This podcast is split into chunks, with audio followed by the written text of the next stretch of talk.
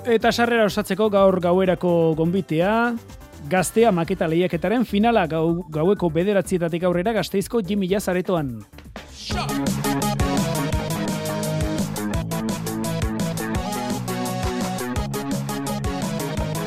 Entzuten ari garen iazko silitia biko bizkaitarrari lekukoa nor hartuko dion, hori jakingo dugu gaur gauean, hogeita margarren edizionetako finalistak dira, Xander, Txopet, Kirit eta Itaka, epaimaiaren aurrean abestu ondoren jakingo dugu, besteak beste, bos mila euroko seri nagusia nork irabaziko duen gaztea maketa lehiaketako finala, eitb.eusen eta YouTubeen jarraitzeko aukera ere izango duzue.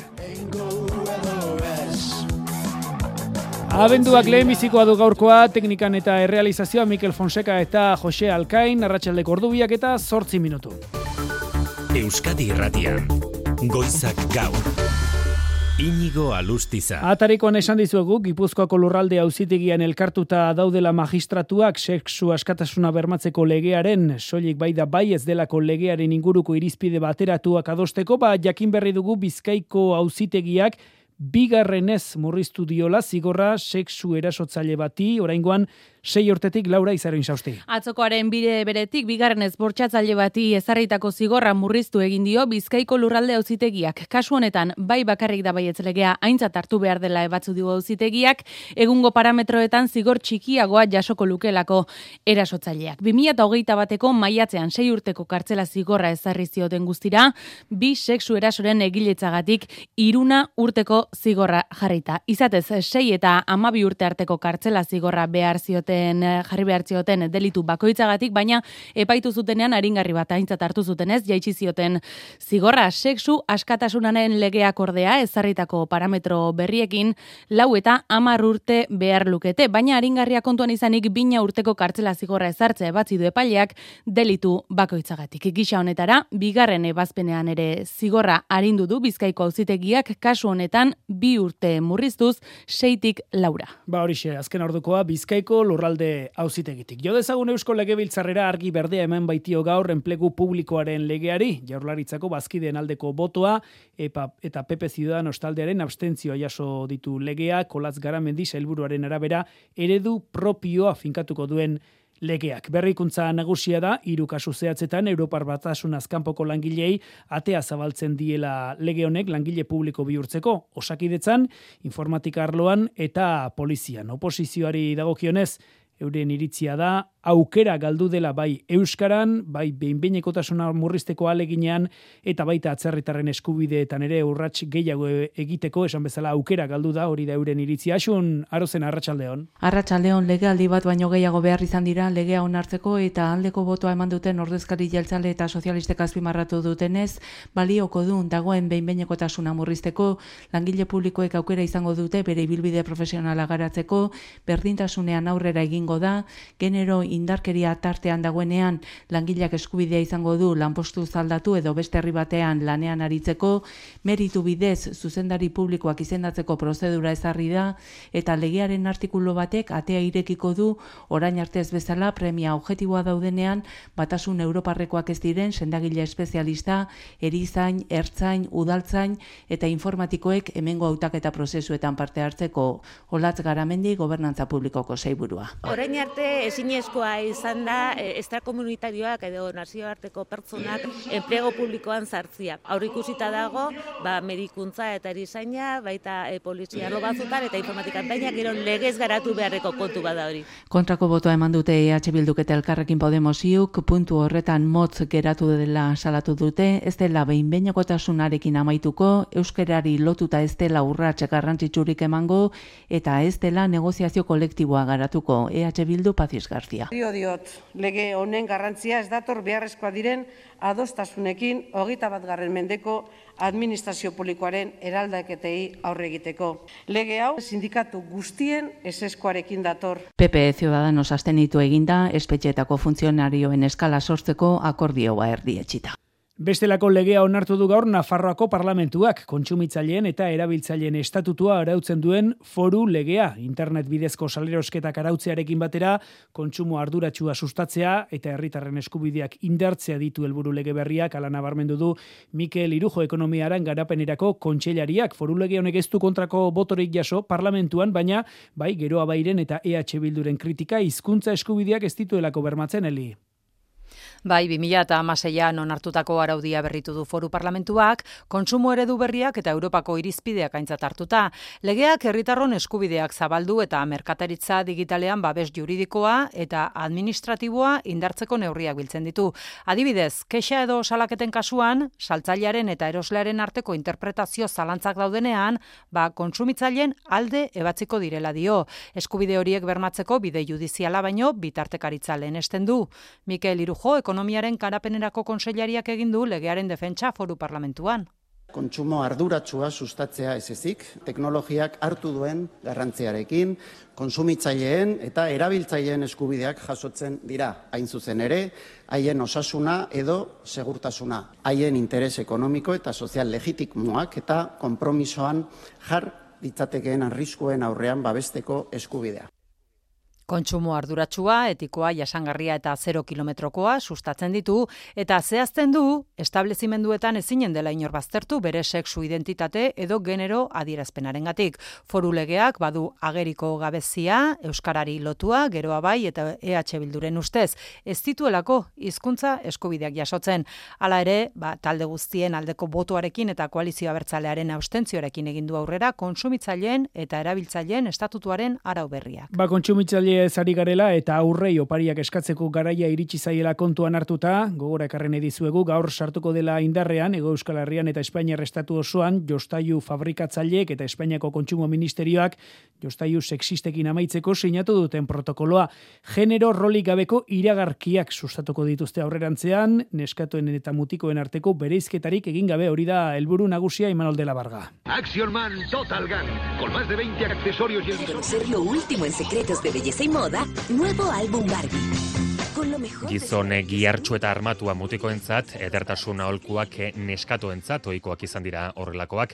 Gaurtik aurrera genero rolik gabeko iragarkiak egin beharko dira emakumeak zaintzarekin edota edertasunarekin mutikoak akzioarekin edota jarduera fisikoarekin lotzen dituzten iragarkirik ez beraz eta aurren eh, irudi sexualizaturik ere ez. Nire alabak jolasten du e, autoekin. Bueno, nire ondo diruditzen zait. Genero estereotipoak ba apurtza ondo da dagola, ez? Eta bide horretan, jostaiu saltzaiek ezingo dute esan, jostaiu bat mutikoi edo neskatoei zuzendutakoa denik, bereizketa hori egiteko urdina eta arroxe koloreak ere ezingo dira erabili. Inko mugika iragarkietan aditua da. Bilatzen dena da, egoera sexistak saiestea, edo nesken rolak bultzaten dituzten espotak en ja ez dira egongo. E, oso garrantzitsua bai erakundeek, guraso gezitzaileek, gobernuaretik, iragarleek, edabideek, ba, pixkat sinesgarriko bat eta enarduratxugo bat bilatzea. Gurean emakundek duela la urte osatu zuen antzeko irizpideak jasotzen dituen protokolo bat. Neskatileen eta mutikoen presentzia orekatu eta neskatiak, neskak, emakumeak kontsumistagoak direla erakusten duten irudiak saiestu. Baina fakua kontsumitzaile elkartetik kritika egin dute publizitatean ematen diren jarrera sexistek legez ondo araututa eta zigortuta beharko luketela gomendio eta protokoloetatik arago. Lanarloan Bizkaian laugarren greba eguna dute gaur metalgintzako berrogeita amabi mila langileek gaur ere tentsioneak izan dira, ez atzokoaren ainakoa gaur ez dute istilu larririk izan piketen eta ertzaintzaren artean lan hitzarmena berritzeko negoziak eitei dagokienez, sindikatuek blokeoen blokeo egoeraren ardura patronalari egotzi diotea, haien esanetan ez baitu baldintza duinak mermatuko duen hitzarmenik adostu nahi eta gatazkari aurre egiteko darabilen estrategia dela eta FEBEMen patronalaren barruan arrakalak zabal zabaltzen ari direla hori adirazi dute gaur sindikatuek. Bizkaitik atera gabe EMB Bizkaibus Ezkerraldeak gaurko deitutako grebak euneko euneko jarraipena izan du ala adirazi dute sindikatuak eta pozik dira lan hitzarmen duina eskatzeko langileak erakusten ari diren indarrarekin. Irailaren hogeita zortzitik patronalaren berririk ez dutela salatzen dute sindikatuek eta horregatik zerbitzuaren azken ardura den Bizkaiko aldundiari eskatu diote behartu dezala enpresa negoziazio mailan esertzera amairu lanuzte partzialen ondorin etorri da, gaurko hogeita lau orduko greba, ezkerraldean esan bezala, mobilizatzen jarraituko dutela diote, naiz eta jakitun diren gizarteari beraiek gelditzeak eragiten diola. Andoni Ilona Ela. Jendetza bildu da, eta bueno, e, hori oso importantea da. Jendea ikustea, bueno, ba, elkarrekin gaudela, guztiok batera, sentitzen dugu, baina egin behar dugu, egin behar dugu, eh? geure aldarrikapenak eh, jendeak ikusteko, kalera atera behar dugu. Hori Bizkaian, Gipuzkoan berriz handizkako arrain eta itxaiski sektorean greba eguna dute gaurkoa, lan hitzarmenaren defentsan eta hilaren bosterako eta zazpirako ere lanuzteak deituta dituzte. Ela LAF eta komisiones sindikatuek egin dute deialdia, lareun balangile biltzen dituen sektorea da. Enpresa batu txikia dira familiarak eta bospasei dira hogei tamar eta egun langile artean dituztenak. 2000 eta hogeian amaitu zen hitzarmenaren iraunaldia eta berria negoziatzen ari direla deitu dituzte hiru greba egunak gaurkoaren jarraipenaren berri Adrian Arruti labeko ordezkariak. Bereziki antolatuta dauden e, lan ere mutan eta enpresetan e, jarraipen txukuna izan da. Bai, e, azken finan badakigu enpresa txikitan normalean langilek ezin izaten dutela antolatu e, eta aldiz enpresa handietan bai. Beraz antolatutako enpresetan e, oso jarraipen txukuna izan dugu eta eta eta nabaritu dugu guk ere.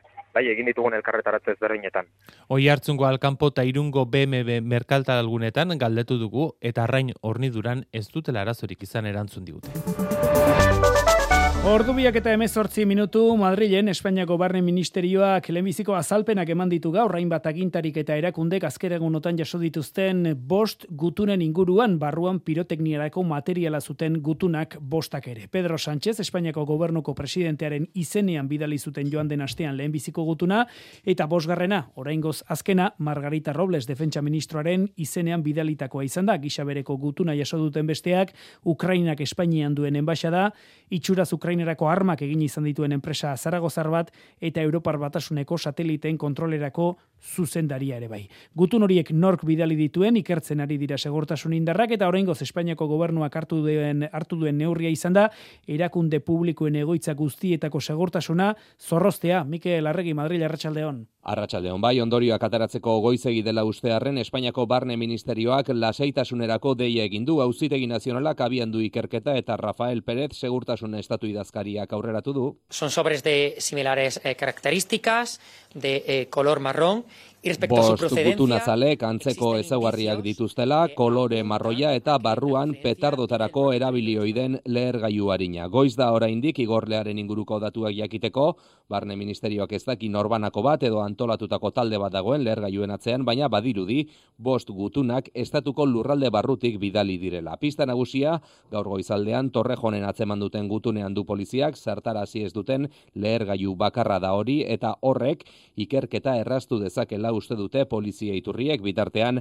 barne ministerioak eraikin publikoen segurtasuna indartu du naiz eta terrorismoaren kontrako alerta bere horretan utziko duen. Emmanuel Macron Frantziako presidentea bestalde estatu batuetan da bisita ofizialean eta ordu terdi barru hartuko du etxe zurian Joe Biden estatu batuetako presidenteak bien arteko harremana ona da baina merkataritzarloan ikuspegi kontrarjarriak dituzte kexu da Frantzia estatu batuen politika protekzionista dela eta New Yorken informazioa jera idia zeite beren berri emailea garratxaldeon. Arratsaldeon, ados dauden gaiak izango dituzte mai gainean, esaterako Ukrainari ematen dioten babesa, baina bi liderrek dituzten desberdintasunak ere jorratuko dituzte. Besteak beste, inflazioa jaisteko Bidenen lege berria. Krisi klimatikoari aurre egiteko estatu batuetako produktuentzat diru laguntzak aurre ikusten ditu. En particulier l'Inflation Reduction Act ou le CHIPS Act sont des choix qui vont fragmenter l'Occident. Macronen ustez lege kaltegarria da Europarentzat eta mendebaldearen zatik eta ekar lezake. Alere horretan ez du ematen Bidenek ezer aldatuko duenik. Eta Frantziako presidenteak beste eskaera bat ere egingo dio, gasaren prezioa jaisteko. C'est qu'on peut pas payer nous le gaz 4 fois plus cher que vous vous le vendez à vos industriels. Entzun bezala, behin baino gehiagotan kritikatu du Macronek estatu batuek barne merkatuan baino lau aldiz gehiago kobratzen diola Europari. Desadostasunen gainetik etxe zuriak bere aliatu zaharrenarentzat dena prest dauka. Dagoeneko bi liderrek bart batera afaldu zuten Washingtoneko jatetxe batean eta gaur agenda betea dute, bilera prentsaurrekoa eta estatu afaria. Mundu zabalean zer gehiagori erreparatuko diogu edo erreparatzen ari gara gaur lander izan. Ba, oartarazpen bat azteko munduan irureun eta hogeita meretzi milioi pertsonek beharko dutela gizalaguntza datorren urtean 2000 eta hogeita bionetan baino euneko hogei gehiagok beste era batera esango dut, hobeto ulertzeko munduan hogeita bost pertsonatik batek gizalaguntza beharko du datorren urtean bizial izateko nazio batuen erakundeak jakinarazi duen datua da gerrak krisi klimatikoak eta krisi sanitarioak eragindako sufrimendua da. So the next year is going to be the biggest humanitarian program. Nazioarteko laguntza beharrezko izango da beraz pertsona hauentzako datorren urtean inoiz baino gehiago. Israelgo armadak bestalde amar palestinar hilditu momentuz aste honetan eta azken biak gaur bertan azken amaost urteotako asterik odoltsuena izaten ari da.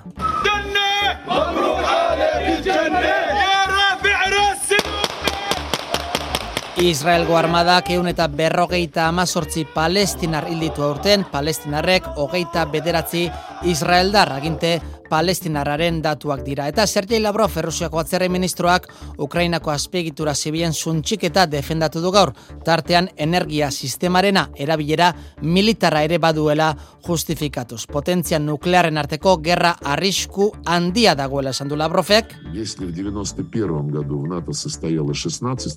Lauro geita amaikagarren urtean NATO amasei herrialdeko osatzen zutela gogoratu du, baina ordutik ona beste horren beste estatuk egindutela bat aliantzarekin tartean lehen Errusiak bere orbitan zituen herrialdeak. Atzera etxeko kontuetara itzulita azken hilabetiotan nabarmen areagotu da farmazietako botiken eskasia, ez da beharra dina medikamentu iristen eta ondorioz bezeroi baliokideak diren botikak eman behar izaten diete, ez da honakoa fenomeno berria, ohikoa izan ohi da, bi arrazoi nagusi daude horren atzean, batetik farmakoen ekoizpena hemendik kanpo egiten dela eta bestetik gurean botikek prezioa basua dutela ere bai, hala esan digute sektorean lanean aritzen direnek izaro.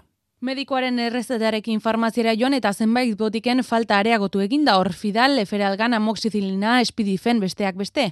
Hornidura falta horrek bi azalpen ditu Euskadiratiko faktorian Juan Delarkok Bizkaiko farmazialarien elkargoko zuzendari teknikoak eta Juan Pierak Gipuzkoako DFG enpresa banatzaileak azaldu dutenez gehienak e, fabrikatzen dira Indian. Egon dira e, distribuzio arazoak. Baina baita ere kontutan hartu behar da, Estatu Espainolean medikamentuak merkeak dira beste Europako eh, herriekin konparatu. Medikamentu gutxi horiek banatu behar dituzte mundu osoan. Gehien ordaintzen dutenak gehien hartzen dute. Eta Espainia maila medikamentuak oso merkiak dira, eta azkenean Espainiara bidaltzen dituzten kupoak ez dia nahikoa.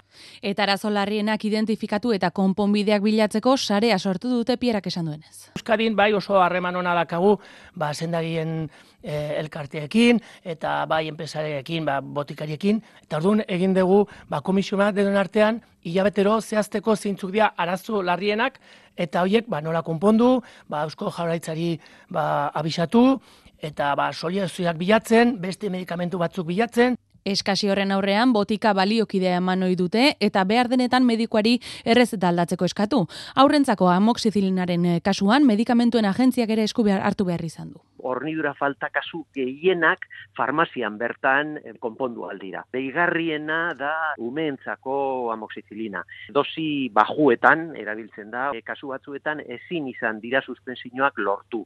Medikamentuen estatuko agentziak neurri bat e, hartu du e, adultoen dosia emon eta gero ba gurasoei esan nola erdibitu behar duten konprimidua. Hornidura falta azken urteetan errepikatu denarren aurten koska bat gora egin duela azaldu dute, baina osasun publikoko arazorik sortuko denik ez dute aurri ikusten. Adin arrazoiengatik baztertuta adineko pertsonen euneko berrogeita zortzi sentitzen dira, hori da jaurlaritzaren agenda nagusi 2008 bi ekimenak gai horri buruz antolatu duen eztabaida foruaren emaitza adineko pertsonen artean euneko berrogeita zortzi, gazten artean euneko eun sentitzen dira baztertuta adin arrazoiengatik, horrek gatik adin diskriminazioaren aurkako komunikazio kanpaina abiarazi du jaurlaritzako berdintasun sailak urtzigartzia. Zein ederra izango zen gaztetan, zein ondo zeuda zauden duzun adinerako, zarregi edo gaztegia zara, hau edo beste egiteko, Ohikoak diren adirazpen edadistetako batzuk dira horiek, hau da, adin arrazoiengatik bere izkeria sustatzen dutenak. Agenda nagusi 2022 ekimenak antolatutako adinkeriari buruzko amaik eztabaida foroetan parte hartu duten irureun herritarrek azaldutako esaldi edo adirazpenen artean daude horiek guztiak ba, adinari dagokienez narratiba berri bat ereiki beharra hitz egin du Beatriz Artobal Artolazabal sailburuak. Paternalismoei, sentsazionalismoei edo estereotipo mugatzailei gabeko buruzko kontakizun berria. Belaunaldi arteko koesioa eta lankidetza indartuko dituen kontakizun berri bat Euskadin ikasteko eta aurrera egiteko tresna gisa. Ba, esan bezala, dinkeriaren arazoari aurre egiteko sentsibilizazio kanpaina bilarazi du gaur berdintasun justizia eta gizarte politik eta soeko saiak. Ordubiak eta hogeita zazpi minutu dira. Azenola.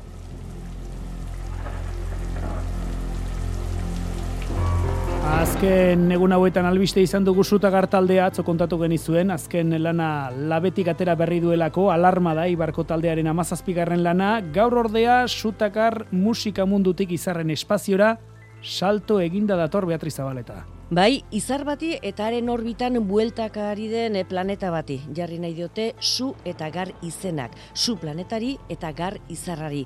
Proposamena Euskal Herriko Unibertsitateak egin du. Naiara Barrado, Unibertsitateko astrofizikaria da eta itziar garaterekin batera proposamenaren sustatzailea. Iauk, e, International Astronomical Unionek, ja hau da irugarren aldia, horrelako lehiak eta moduko bat ateratzen duela, eta duan, izendatu aldituzu ba, exoplanetak, edo bueno, bere aiei aukeratutako zerrenda batetatik, aukeratu aldira exoplaneta sistemak, eta bertan gu erabaki dugu aurten parte hartzea. Eta aurten gainera hizkuntza gutxituek dute izendapenetarako lehentasuna. Euskadi Erratiko Faktoria saioan barrado kazaldu duenez, izarrak berez, badu izena, Gliese lau sei zortzi. Oita zei argi urtetara dago, izar planeta bikotea, bueno, batzen ze planeta, super lur bat da, eta gainera atmosfera dauka. 2008 batean identifikatu zuten eta gauza berri guztiek bezalaxe badu honetik eta baita txarretik ere. Planeta honek badauka bere parte ona, ba, hori super lurra dela, guretzako super ona dela, eta atmosfera daukala, ere bai super egokia bizitza izateko eta bar, baina hain dago bero, kinezkoa dela, orduan bere parte txarra ere bai badauka. Bai, iru mila gradu inguruko temperatura du. Suaren aberaz, argi dago nondik datorren beroa da planeta, baina erre ere egin dezake. Eta zergatik zutagar? Lehenengo zu eta gar eza moldea, ez eskerako eza molde hori, ba, gauzak pasioz eta grinez egitearena, ez zu eta gar ibili lanean, ez astronomoak normalean horrela ibiltzen gara, ba, zu eta gar, e, pasioz egiten dugu gure lana, asko gustatzen zaigu normalean eta gero, klaro, noski, e, zutagar taldearena, ba, ba, alpelo. Bai, abenduaren amaikar arteko epea dago, proposamenak egiteko, eta gauzakondo udaberrian, martxoan jakingo dugu, munduko musika izarren artean bezalaxe, zeruko izarretan ere, zutagarrik baote dagoen.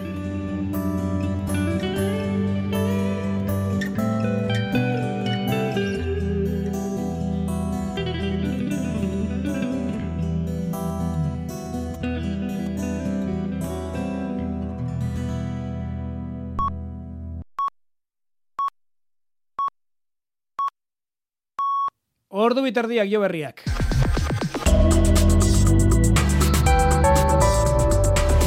Euskadi Irratian eguraldia eta trafikoa. Errepidesaren nagusian aparteko eragozpenik gabe jarraitzen dugula, ala esan digute trafiko arduradunek eta eguraldiari dagokionez, ba, hotz sensazioarekin jarraituko dugu, hause maialen izak euskalmetetik aurreratu diguna. Arratxalare hotza izango da, eta ez aldaketa handirik izango, kantauri xurelean eta arabako leko askotan giroa goibela izango da, eta kostaletik urbil batez ere bizkaian arratxelan tantaren babota dezake.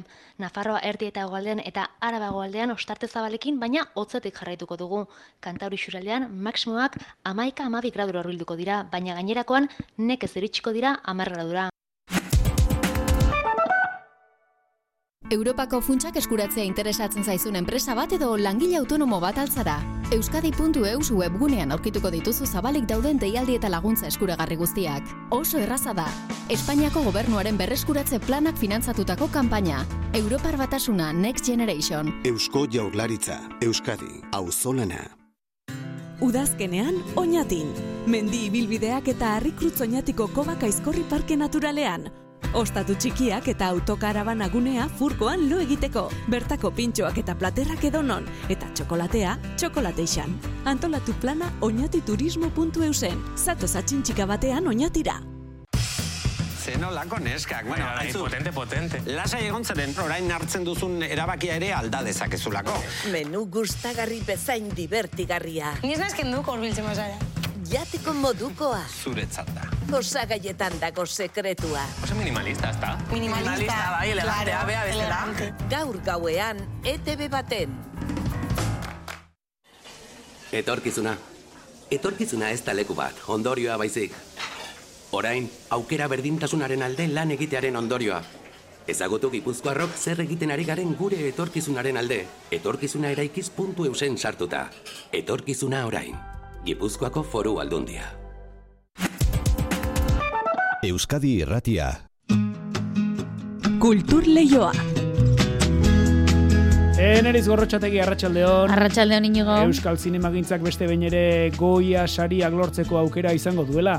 Bai, ala da, ala da, izan ere, ba, gaur jakinarazi dituzte, izendapenak otsailan egingo da gala hori, goia sarien banaketa, Sevillan izango da, baina tira gaurri ezagutarazi dituzte, hautagaitzak aula da Rudidazuaren Cinco Lobitos filmak, amaika hautagaitza jaso ditu, amaika kategoriatan du ba, gara ikurra lortzeko aukera, tartean da zuzendari berri honenaren saria, eta kategoria horretan bertan Mikel Gurrea zuzendari donostiarra izango du, zuro pelikuraren egilea, ba lehiaki da, nola baita esatearren, Paul Urkijoren irati filmak eh, bost izendapen eskuratu ditu, besteak beste jantzitegi efektu berezi eta musikarik onenaren kategorietan, beraz, arantzazu kalejak eta maite arroita jauregik, bigarrenez eskura dezakete, goia saria.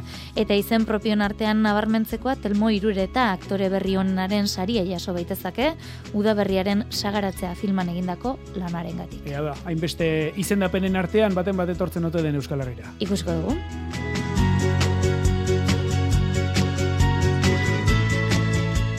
Izenak aipatuta nabarmendu beharrekoa gaur Xavier Leterena. Igandean beteko dira amabi urte, Xavier Lete hiltzenetik, eta haren lirika osoa, poesia, testuak eta bestietako hitzak bildu dituzte, obra bakar batean. Ia mila horriko lana da, hiru liburutan banatua, eta hirugarren aleak dakartza berritasunak orain arte argitaratu gabeko bi poema sail, eta beste bat abesti eta itzulpen jasotzen baititu. Geroxiago jasoko ditugu, Alex Gurrutxagak eta Lourdes Ota egik egindako lan honen inguruko xetasunak. Donostian bestalde tabakalerak eta Bilboko Arte Ederre Museoak Dat Time artearen aroak izeneko erakusketa aurkeztu dute. Bilboko Museoaren bildumako irurogei artelanen erakusketa izango da, tabakaleran egin den erakusketarik handiena mila eta bosteun metro karratuko eremu hartuko du besteak beste, goiaren, Fernand Legerren edota June Cresporen lanak osatutako erakusketa. Musika kontuak ere baditugu izpide, zugu azuko gaur gazteizko jimila zaretoan izango dela gazteamak eta lehiaketaren aurtengo finala, eta ertzainak taldeak abenduaren amaseian barakaldoko beken eskainiko duen kontzertua, zuzenean jarraitzuko aukera izango dela ere, kontatu nahi dizuegu. Gaur Raizes antena konpainia artistikoaren ikuskizun berriena ere aipatu behar dugu bi hamarkada daramatza artearen munduan adimen desgaitasuna duten eta ez duten personen inklusioaren alde lanean eta konpainiaren zortzigarren muntaia estrenaldia bi arratsalden izango da Iruñako gaiarrean zokian. Eta antzokian sartu garen ez, gaur kulturleiora Iñaki Ziarrusta hurbilduko zaigu H teatroarekin herri zerri eskaintzen ari diren lubaki lainotxua ezagutuko dugu eta saiatuko gara, esku artean dituen gainerako lanen berri ere jasotzen. Arratxaldeko ordubiak eta hogeita amabos minutu ditugu, iritsi da abenduko lehen kultur lehioa zabaltzeko unea. Ezer baino lehen ordea, arratsaldean deizuela guzti guztioi. Kultur Leioa zabaltzeragoaz, Euskadi Irratian.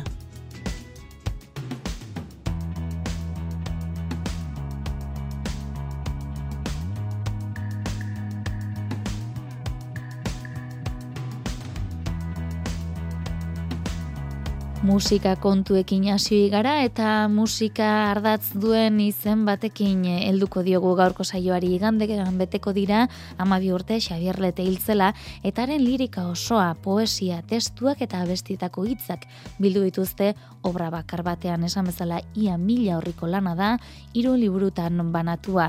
Hirugarren ale horrek dakartza gainera nobedade gehien argitaratu gabeko bi poema sail eta beste hainbat abesti eta itzulpen jasotzen baititu. Ales Gurrutxaga eta Lurde Sotaegi irakasle ikerlari eta leteren obran adituek prestatu dute Xavier Lete poema eta abesti guztiak izeneko edizio berri hau. Mari Jose Uriak ditu xetasunak. Xavier Letek idatzitako poema eta kantuen bilduma argitaratu dute poema eta beste guztiak izeneko lan honetan. Hiru liburu biltzen ditu kutsa batean jasota eta lurde sota egi eta lesgurrutxaga unibertsitateko irakasleek leteren lana ikertu dutenek prestatu duten edizio da lurde sota egi. Lehenengo balean bildu ditugula itzaurreaz gain lehenengo hiru liburuak, bigarrengoan dagoela gure ustez obrarik beteena eta helduena den eh, egun sentiaren esku izoztuak, liburu bikain hori. Eta hirugarren alean dago nobedaderik handiena argitaragabeko poema zailak eta baitaude ales gurrutxagak dioneran. Hor biltzen dira, batetik, eh, sakabanatutako poemak, hau da, liburuetan, liburu ezagunetan ez zeudenak, eta bai baldizkarietan edo han eta hemen argitaratu zirenak, behar bada oraindik ere azalduko da nun bait baten bat, baina bueno, toki askotatik bildutako poema sakabanatu dauzkagu.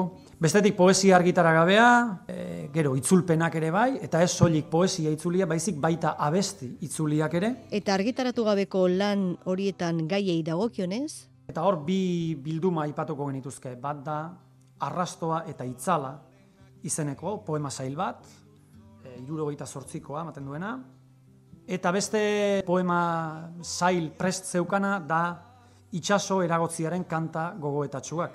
Hori irurogeita amaseikoa edo da, hori ere prest zegoen, bere azal eta guzti, makinizkribua, eta hori ere irakurleak hemen aurkitu bali izango. Oso itxasoaren metaforak, hainbat itxaso lantzen ditu, eta itxasoaren metaforak oso poemario ederra da, biltzen dituena garaiko kezka kulturalak, baita ere leteren kezka estetikoak, eh, kezka soziopolitikoak, baita kutsu ekologiaren inguruko kutsu bat ere, Leteren lan bakoitzaren jatorria zehaztu dutela ere adierazi dute. Eun horriko sarrera egin dute. Bertan azaldu dute leteren lana egilaren ertz guztiak aintzat hartuta. Euskal Editoren elkartearen laguntza izan dute koordinazioan Alberdania, Elkar, Erein, Pamiela eta Txalaparta argitaletxeen artean egindako edizio da gainera. Elkarreko Xabier Mendigurenek Euskal Erreferente den leteren figuraren eta lanaren transmisioan abarmendu du. Herribizi batek baina behar ditu mitoak, eroiak, belaunaldietan zehar iraungo duten erreferentzia konpartituak. Mito horietako baten kategoria du, Xabier Letek. Giza bizitzaren korapiloak norbere larruan sentiarazteko gaitasun horrengatik, gai sakonenak hurbil egiteko doain harrigarri horrengatik, bere karisma izugarri garengatik. Ja, hoien guztiengatik itxasargi baten distiraz egiten du argi gaurik ilunenean ere. Faro horrek argia ematen jarraitzeko ordea tresnak behar ditugu. Berriro itzuliko bali. Gipuzkoako foru aldundiak babestu du argitalpena bere artxiboan dago bilduta leteren ondarea eta hortxe ikertu dute. Hain zuzen ere Markel Olano aldu nagusiak hausin abarmendu du. E, bere olerkiak, kantak e, eta azkenean bueno, ba, herriaren, Euskal Herriaren iruditerian ba, txastatua dauden hainbat eta hainbat eduki ba, biltzen ditugulako bilduma honetan. Esan baita ere etxe honek, Gipuzkoako foru aldundiak lotura handia izan duela, duela eta izango duela Xabier Leterekin. Xabier Letek idatzitako poema eta kantuen bilduma argitaratu da.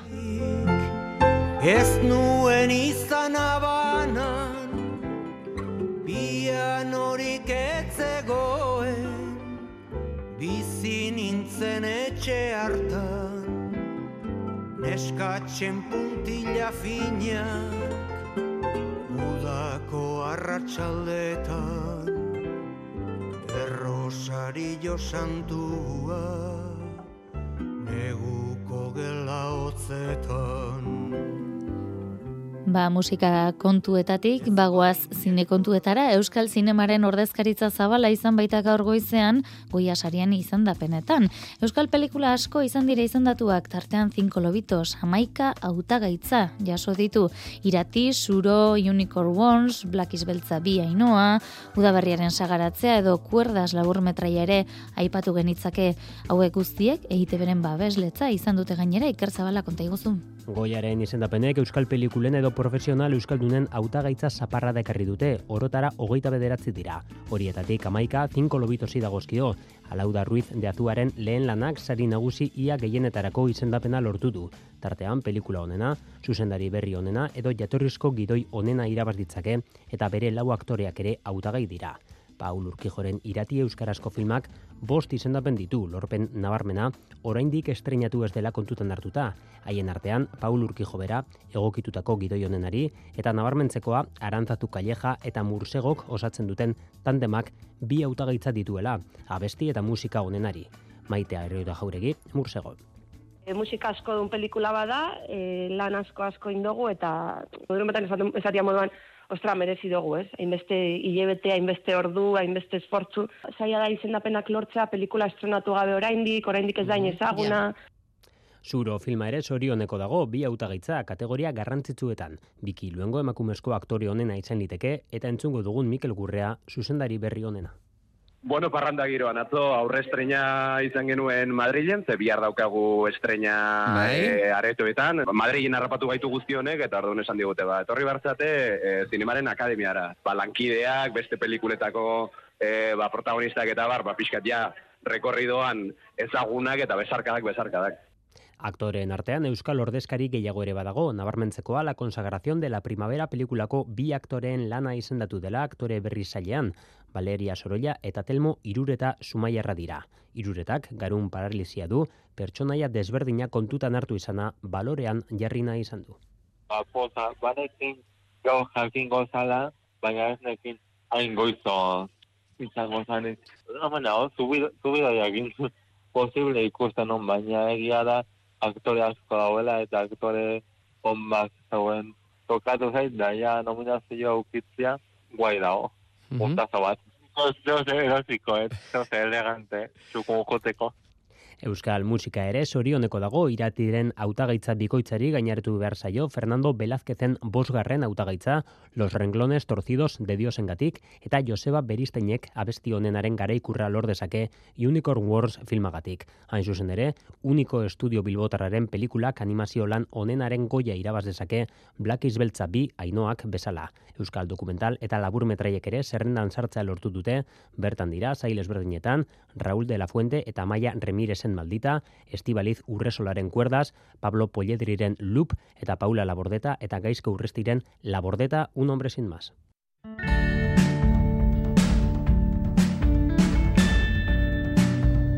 Kultur Leioa Euskadi Irratian.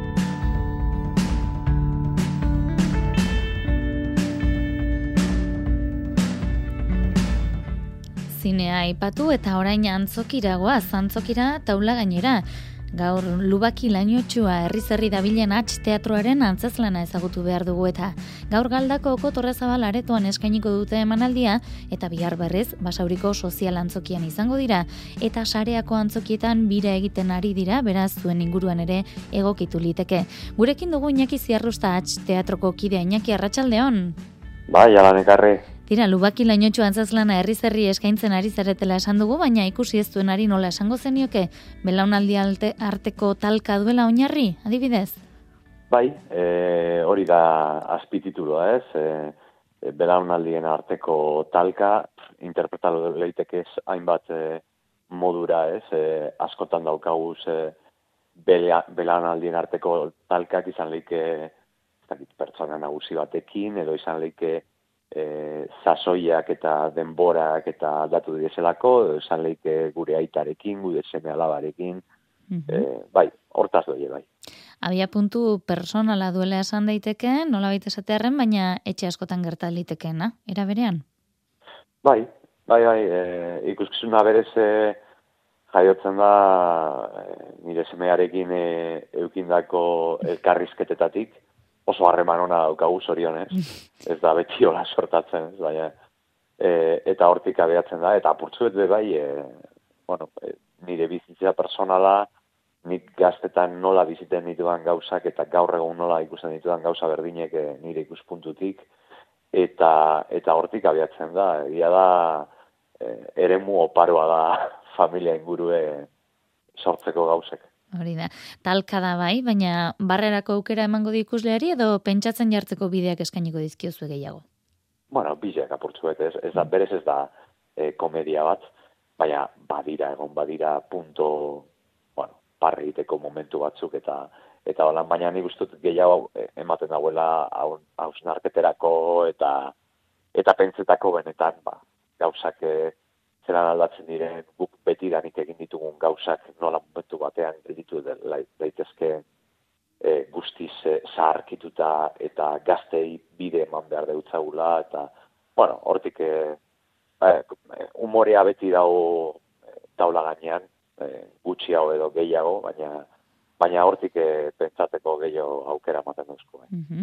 Tira, eh, amargarren e, proiektua da, atx teatroaren amargarren proiektua, nori zuzenduta dago? Ba, helduentzat, e, hombre, helduentzat guk helduentzat ez dugu jotzen amazortzetik aurrera, ba, esaten dugu, ba, mala urtetik aurrera, e, perfectamente ulertu daiteke ikuskizuna, ez da, e, ez dugu jartzen edade bat ezin delako zerbait e, ikusita, guk pentsetan dugu, nik e, nire semea txiki txikitatik mota guztitako ikuskizunak ikusi ditu beti. Mm Gertatzen dana da, norberak ikusten ditu ikuskizun bat bere bekizetatik, bere eskarmentutik ateratzen ditu, ba, zakit, esplikazioak eta azalpenak eta eta horrelako gauzak, ez? Baina mhm. berez ez dago e, ikusi ezin daiteke gauza bat. Mm Baina guai bai ulertzen dute amala urtetik aurrera ondo ulertu daiteke ikuskizuna. Hori da, soldadu bat e, da, e, abia puntua, soldatu bat, lubaki batean dagoen soldadu bat, eta gutun batek hankaz goratuko du guztia. Bai, bai, hori da. E, Biatu dugu musturreko adibide bat, ez? E, eta guretzako musturreko adibidea da, gerra batean sartuta dagoen pertsona bat, hori da, bizitzaren musturretako bat, ez? Mhm. Eta horregatik kokatu dugu hor, ez? Mm berez hor soldado bat isolatuta gerra aspaldi amaitu da, baina bera hor jarraitzen dago ezer eh, aldatu izan espalitz bezala, mhm. eta bai momentu batean gutun bat aiatzen jako eh, mundutik edo gaur egunetik eta eta horrek e, buelta ematen deutza bere bizitza guztie eta horrazten dira iztiluak bai bere baitan eta bai bere inguruko guztiekin ez. Lubaki lainotxua aurkeztu diguzu, baina inaki, jakin badakigu beste inbat lan ere eskuartean badituzula. Balbea adibidez, zenolako lana da? Bai, e, guke atzteatran bi motatako edo, bueno, gaur egun hiru motatako ikuskizuna deko guz, ez? Alde batetik e, lubaki lainotxua bezalako ikuskizunak, horiek normalmente dauz e, bakar bat e, jiran eta hori amaitzen danean bateratzen da beste bat. Gero daukagu e, ikuskizun familiarra daitzen dana, eta orain badaukagu bat e, jiran eta hori amaitzen daren beste bateko etorriko da. Eta gero badaukagu ze bakarrizketa batzuk, horrek dira nik neuk egiten ditudanak e, aktoren moduan eta holan, eta hoiek sortzen ditugu eta gelditzen dira azeternum hor e, karteran, ze edozen momentutan saldu leiteke oso espektakulo autonomoak dira, txikiak, e, edozen eskina egiteko modukoak eta oso erosoak e, zera programatzailentzat eta publikoarentzat mm -hmm. Balbearen kasua da orain estrenatu berri dugun e, azkenengoa, mota honetako azkenengoa, bakarrizketa bat da. Mm -hmm. e, berrogeita gos minutu ingurukoa. Eta hitz egiten dago eriotzaren gainean. Hitz egiten dago apurbete, bueno, ze eskubidea deko guz, edo ze zailtasuna deko guz hiltzeko, e, eta ze eskubidea deko guz, apurbete, duintasun, kakotxan artean duintasun apur batekin hitzeko eskubide horretaz, ez? E, ba, aipatzen dira hainbat gauza, ez? Arretzeak, e, eutanasia, eta horrelako gauzak eta horrelako gaiak, ez? Mm -hmm. dagoen e, agure zahar bat da, dakiguna oso ondo zenbat urte dituen, baina, bueno, ikusten dugu nahiko makalda bilela, aurki gurpildun batean, eta bueno, hortaz e, disertatzen du apuru. Mhm. Txoritxo batek esan digu, barrua mugiarazteko moduko antzerkia dela, baina alere gonbitea ingo diegu entzulei, ez da? Batera zein bestera hurbildu daitezen, antzokira? Bai, noski, bai, eta ez bakarrik gurera, ez, e, nik uste dute arte eszenikoek e, gure eskuntzan falta dan gauza badala, zen dute, hor gaur egun eskuntza formalean, ba, matematika, fizika, kimika eta horrelako gauzak eta ematen deuzkue, baina gero, inor ez da preocupatzen gure gure pertsona eh, eziketa horretaz, ez? Eta Mhm. uste dut, eh, alde batetik eh, familia ere muan egiten dan eh, lana eta arte eszenikoak eta kulturaren parte aktibo izatea horrek eh, pertsona egiten gaitu neurri handi handi handi batean, ez? Mhm. Eta gizartea problema gutxiago eukiko leuk ez horrelako gauzak zanduko bagendu. Ba, tira, Iñaki, estimatzen dizugu gaur eh, denbora hartu izana guretzako, eskerrik asko gure izatearren eutxi orain arteko bideari, oparo joan dakizuela, eta ibilbide mankorra hemen basaiatuko gara jarraitzen. Nahi duzun arte ondo izan? Ederto, mila esker zuei, gero arte.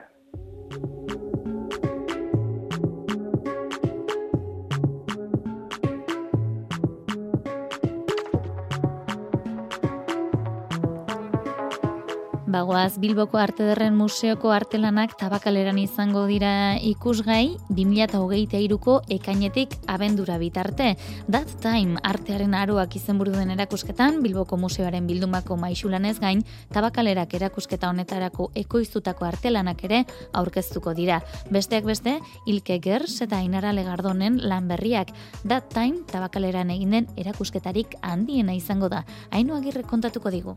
Bi erakundeek erakusketa proiektu batean parte hartzen duten lehen aldia da eta lankidetza horri esker Bilboko Arte Ederren Museoko irurogei pieza Donostian izango dira ikusgai, museoaren handitze lanek irauten duten bitartean. Edurne Ormazabal, tabakaleraren zuzendari orokorra. Erakusketa honek Arte Ederren Bilboko Museoaren bildumako artelan sorta zabala eta erakusketa honetarako propio enkargatutako pieza sortu berriak bilduko ditu.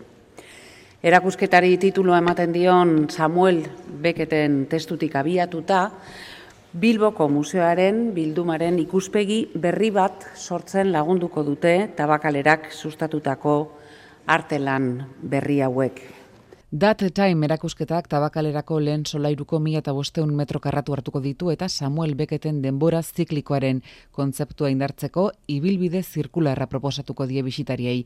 Oier Etxeberria tabakalerako programa publikoaren arduraduna. Erakusketa honen oinarrian desplazamendu bat dago, mugimendu espazial bat, e, non Bilboko arterretako kolekzioa tabakalera ekarriko den. Piezarik zaharrena, e, Kristo ondorengo bigarrengo mendean kokatzen den kolekzio batekin e, lan egiteak noski kontraste bat sortuko du, tabakalerako erakus geletan, sormen eta ekoizpen e, garaikideari loturik e, agertu ohi diren areto hauetan.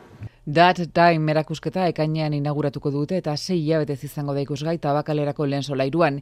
Hilabete horietan gainera, jarduera programa zabal hartuko du kultura garaikidearen zentroak. Jarduera horiek denboraren kontzeptuan eta artearen historian ardaztuko dira. Eta Bilbao Arte ekoizpen artistikorako udal zentroak aurten bekadun izandako artisten erakusketa kolektiboa aurkeztu du.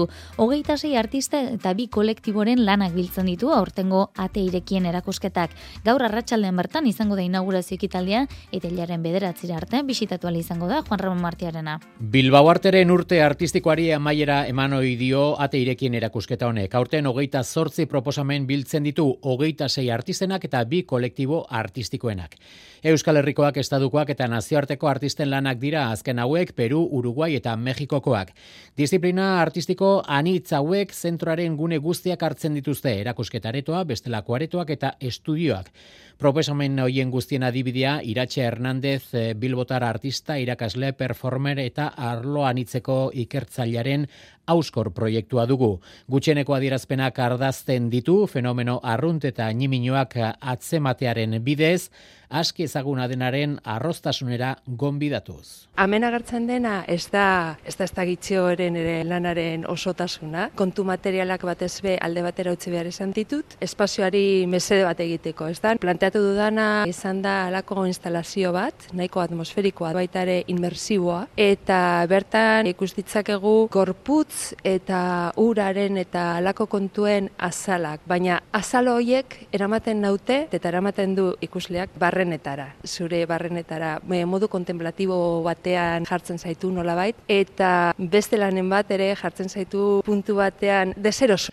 Erakusketa hau Bilboarteren azkunde garaian datorrela gogoratu du Juan Maria Burto Alkateak. Besteak beste datorren urteko azarorako zentraren hogeita bosgarren urteurrenarekin koinzidituz, beste gune berri bat izango du erakusketa gune berria eta obra biltegia hartuko dituen espazioa. Aldaketek eragin egingo diote artisten lanari eta bestalde instalazioak hobetu egingo dira. Datorren urterako planak ditugu. Zentroaren banaketa berri bat, hotxaropen gela espazioa eta gainera abandu ibarreko egoitza handitzea. Han zentroaren bilduma zabala kokatzeko eta gainera erakusketa gune berri bat eratzeko. Hori izango da datorren urtearen amaieran gutxi gora bera. Bilbao arteren garai berri honetan sumatu dugu poza, motivazioa eta artearen eta Bilbon kulturaren alde lan egiteko gogo bizi-bizia. Gaur arratsaldean izango da erakusketaren inaugurazio ekitaldia eta hilaren bian bostean zazpien eta bederatzean bizitatu izango da aldez aurretik itzordua hartuta ibilaldi gidatuak egiteko. Azken egunean June Crespo, Aitor Ortiz eta Txaro Arrazola artisteko osatutako epaimaiak datorren urtean banakako erakusketa bat egitea merezi duten proiektuak hautatuko dituzte. Hori gaur Bilbon eta bihar estreinaldia Iruñako gaiarrean zokian Raizes antena konpainiaren ikuskizun berriaren aitziar lombreras. Raíces Atena konpainia artistikoaren ikuskizun berrian ama zazpi dantzari dira protagonistak, horietako batzuk adimendez gaitasuna duten personak. Muntaia berria un Nafarroako kultura eta folklorea aztertzen dituen bidaia koreografikoa, geografikoa eta emozionala da. Dantzarien lanarekin batera, Patxi Araujo artistaren proiektzio ikusi halko da. Irudiek hainbat gaiei erreferentzia egiten diete, sorginak, erligioa eta kultura herrikoia besteak beste. Sandra Hielo Atenako zuzendari artistikoa. La puesta en escena de raíces... Raíces ikuskizunaren estenaratzeak bidai berezia proposatzen dio publikoari. Soinu argi eta irudien arteko jokoei esker, gozatzeko eta divertitzeko aukera izango du ikusleak.